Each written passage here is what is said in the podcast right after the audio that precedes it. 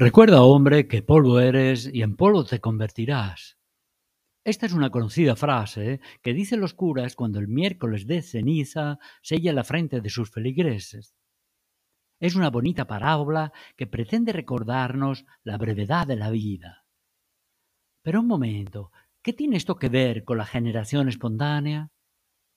Pues sí que tiene que ver, ya que muchos opinan que de la materia inerte no puede surgir jamás la materia viva. En los próximos minutos hablaremos acerca de la generación espontánea, de los experimentos, de las pruebas y de los debates que se han hecho al respecto.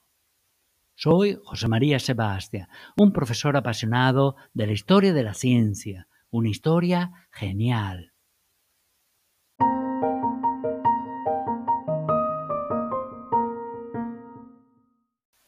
En la costa del Asia Menor, en el siglo VI a.C., algunos filósofos como Anaximandro y Anaxímenes defendían ya la idea de un origen de la vida sin la intervención de los dioses. Tenían una creencia general de que las semillas para el nacimiento de las plantas y de algunos animales existían ya en el aire, y bastaban las condiciones de tierra, agua y calor para que se desarrollaran. Es decir, bastaba el fango de los ríos y el calor del sol para aceptar que se pudieran desarrollar gusanos, pulgas, moscas, ranas, peces. Pero la distinción entre organismos vivos y no vivos no era tan clara en aquellos tiempos. Por ejemplo, pensaban que el mar o los ríos estaban vivos, ya que se movían espontáneamente, así como las piedras magnéticas o imanes también estaban vivas, ya que eran capaces de moverse y hacer mover a otras piedras. Aristóteles, en el siglo IV a.C., retoma las ideas anteriores y acepta que algunos animales, como los insectos y los peces, puedan generarse a partir de la materia putrefacta. Libro V, parte 1. Se pensaba que existía una especie de principio de vida o fluido vital gracias al cual algunos seres se pueden desarrollar espontáneamente. Esta idea, por peregrina que nos parezca, ha perseguido a la humanidad durante siglos. En la Biblia se reflejan estas ideas en la creación del hombre. Dios formó al hombre del polvo de la tierra, le insufló un aliento de vida y el hombre se transformó en un ser viviente. Génesis capítulo 2. Hasta bien entrado el siglo XVII era comúnmente aceptado que Dios hubiera creado directamente a los seres superiores, como hombres, tigres o elefantes, pero los seres inferiores, como gusanos, moscas o ratas, podían también nacer de la materia, siempre que se dieran ciertas condiciones. La experiencia de contemplar un estanque que en invierno aparecía muerto, pero que cuando llegaba la primavera se poblaba de vida, peces, ranas, libélulas, mariposas, les bastaba con una evidente confirmación de lo dicho.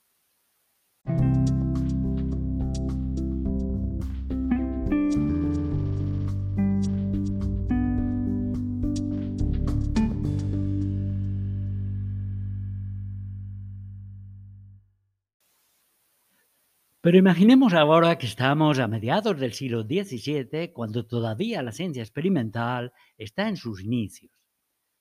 En Holanda, un médico llamado Van Helmont anuncia haber realizado un curioso experimento que, según él, demuestra la existencia de la generación espontánea. Veamos ahora cómo lo cuenta él mismo. Si coloco ropa interior sudada y sucia con espigas de trigo en un recipiente de boca ancha, al cabo de 21 días, el olor ha cambiado, las espigas de trigo desaparecieron y en su lugar aparecieron ratones.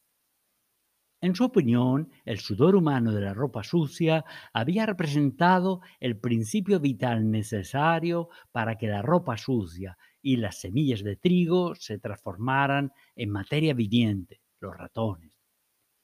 Pero en esos tiempos los experimentos, aparte de bastante ingenuos, también eran difíciles de llevar a cabo y además riesgosos. Y a Van Helmont, a pesar de ser un ferviente católico, le costó tres años de arresto domiciliario decididos por el Tribunal de la Inquisición.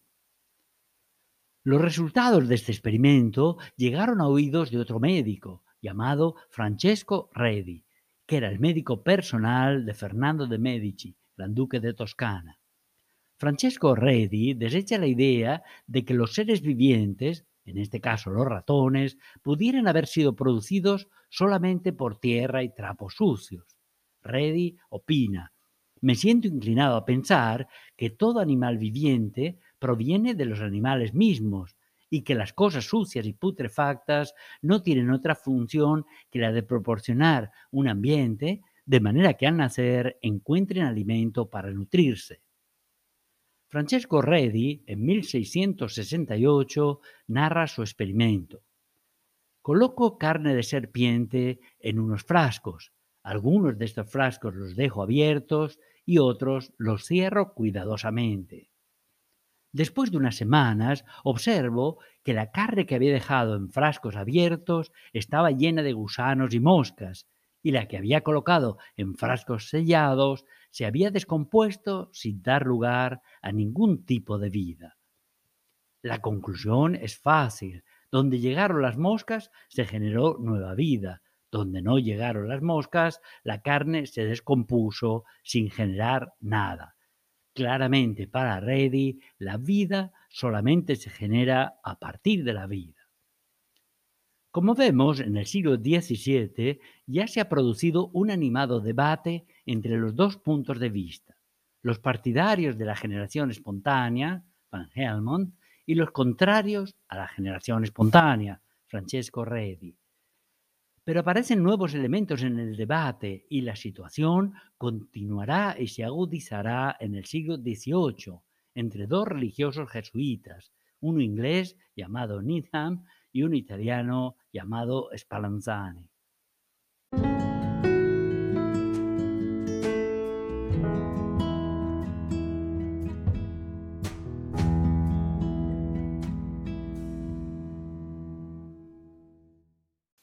A los inicios del siglo XVIII se incorpora al debate de la generación espontánea un nuevo elemento, el microscopio. Van Leeuwenhoek, un ingenioso comerciante de tejidos holandés, escrutando con un microscopio una gota de agua, percibe un gran número de pequeñísimos seres. Por primera vez en la historia se están observando los microbios. El invento de este instrumento transfirió el problema de la generación espontánea del mundo macroscópico de gusanos o moscas al mundo microscópico de los protozoos. Veamos primero el experimento del inglés John Needham y luego el del italiano Spallanzani. En el año 1745, el abad inglés John Needham retoma el experimento de Francesco Redi, que hemos mencionado antes. Llena algunos frascos con caldo de cultivo de carne y vegetales, los calienta a altas temperaturas, pero sin llegar a la ebullición, y los cierra con tapones de corcho. Transcurridos algunos días, observa al microscopio unas gotas del líquido contenido en los frascos y nota una gran cantidad de seres minúsculos. Needham razona. Si hubieran estado estos animalitos ya en los frascos, habrían sido destruidos por el calor Luego estos microbios han aparecido por generación espontánea. Needham no calentaba excesivamente las muestras ni les impedía el acceso de aire porque temía afectar el fluido vital necesario. Pero la historia no termina aquí. Los ecos de estos estudios llegaron hasta los oídos del italiano Lazzaro Spallanzani, el cual se procura un microscopio y unos recipientes de vidrio para preparar cultivos de diferentes sustancias y constatar los resultados de Needham. Inicia por observar que si aplica la técnica experimental de Needham se forman los microscópicos seres, pero intuye dónde está el punto débil de Needham. Si la temperatura de la muestra no llega a la ebullición, no se puede estar seguro de que todos los microorganismos que había en la muestra hayan sido eliminados. Y si cierra los frascos con tapones de corcho, no quedan herméticos y permiten el paso de microorganismos externos, ya que las esporas están en el aire. Spallanzani preparó 19 frascos de infusiones a las que sometió a una larga ebullición y no al simple añadido de agua hirviendo que había hecho Needham, y selló los frascos cuidadosamente para impedir cualquier contacto con el ambiente externo. En esta ocasión, después de un par de semanas, en ninguno de los 19 frascos se observaban microbios, es decir, no se generó ningún tipo de vida microscópico dentro de estos frascos. La generación espontánea no existe, concluyó Spallanzani. Evidentemente, las condiciones experimentales eran modificadas para cada experimento, pero precisamente los resultados dependían de estas condiciones. ¿Cuánto tiempo tienen que hervir las muestras? ¿Media hora? ¿Una hora? ¿Cómo deben prepararse las muestras de caldo? ¿Con carne? ¿Con pescado? ¿Con hierbas? ¿Qué tipos de microbios se buscan? ¿Bacterias? ¿Algas? ¿Hongos? ¿Cómo deberían estar selladas las muestras? Dependiendo de estas decisiones, obtendremos resultados diversos. En este debate, el inglés Needham no había tomado las debidas precauciones para poder sostener que los microbios habían aparecido por generación espontánea. Spallanzani parecía tener razón, pero también le fue objetado que al calentar excesivamente las muestras y no dejar entrar aire en los frascos, impedía el fluido vital para que se produjese la generación espontánea. Veremos ahora cómo a mediados del siglo XIX se hace el intento de lograr una decisión definitiva acerca del debate sobre la generación espontánea.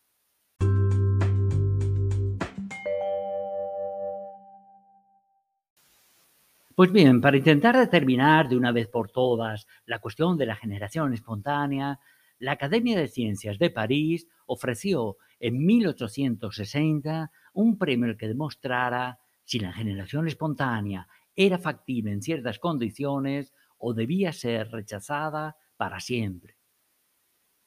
El premio fue logrado por el químico francés Louis Pasteur, que ideó un experimento con bacterias ingenioso y simple.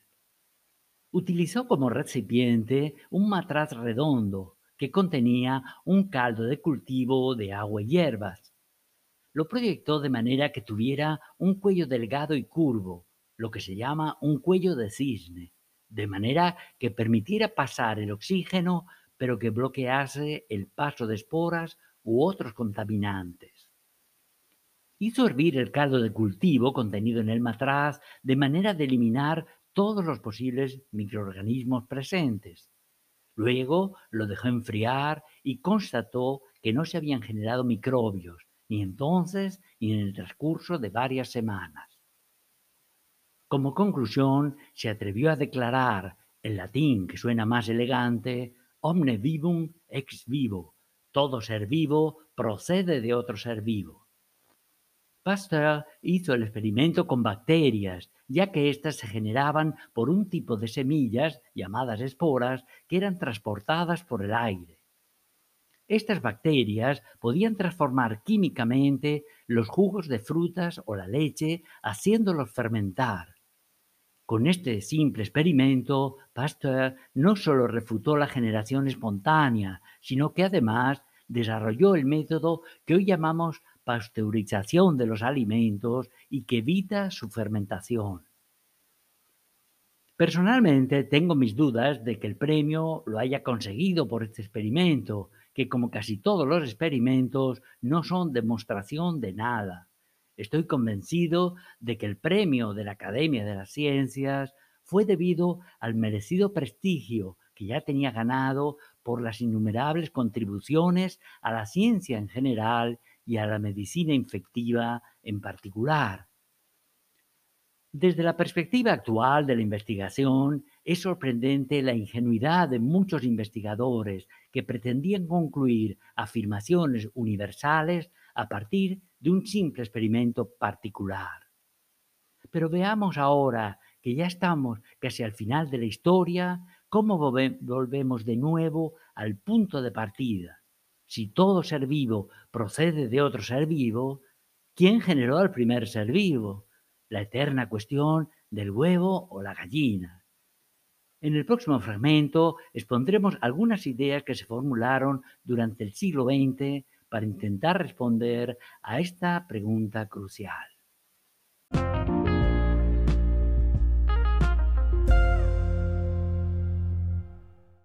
Al mencionar la cuestión del origen de la vida en la Tierra, resulta inevitable referirnos a dos científicos que emitieron separadamente ideas similares.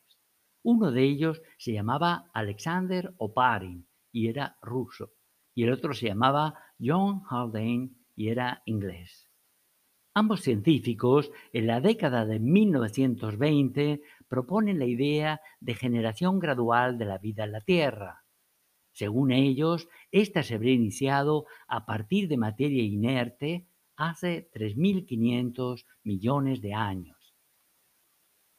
Se hipotiza cómo sería la atmósfera del planeta en esos tiempos y cómo a partir de elementos base, como hidrógeno, oxígeno, carbono y nitrógeno, una serie de descargas de rayos ultravioletas pudiera haber sido capaz de producir agregados de moléculas biológicas. Estos agregados habrían sido los precursores de los aminoácidos de las células. En el año 1953, el químico americano Stanley Miller intenta comprobar la teoría Oparin-Haldane y para ello construye un complejo aparato experimental que simulaba las condiciones de la Tierra primitiva a partir de gases inorgánicos y mediante descargas eléctricas semejantes a las tormentas, Miller logra generar aminoácidos y otras moléculas orgánicas que son fundamentales en todos los seres vivos. Se hipotiza que estos elementos posiblemente evolucionaron gradualmente a niveles de mayor complejidad hasta llegar a generar la vida en nuestro planeta.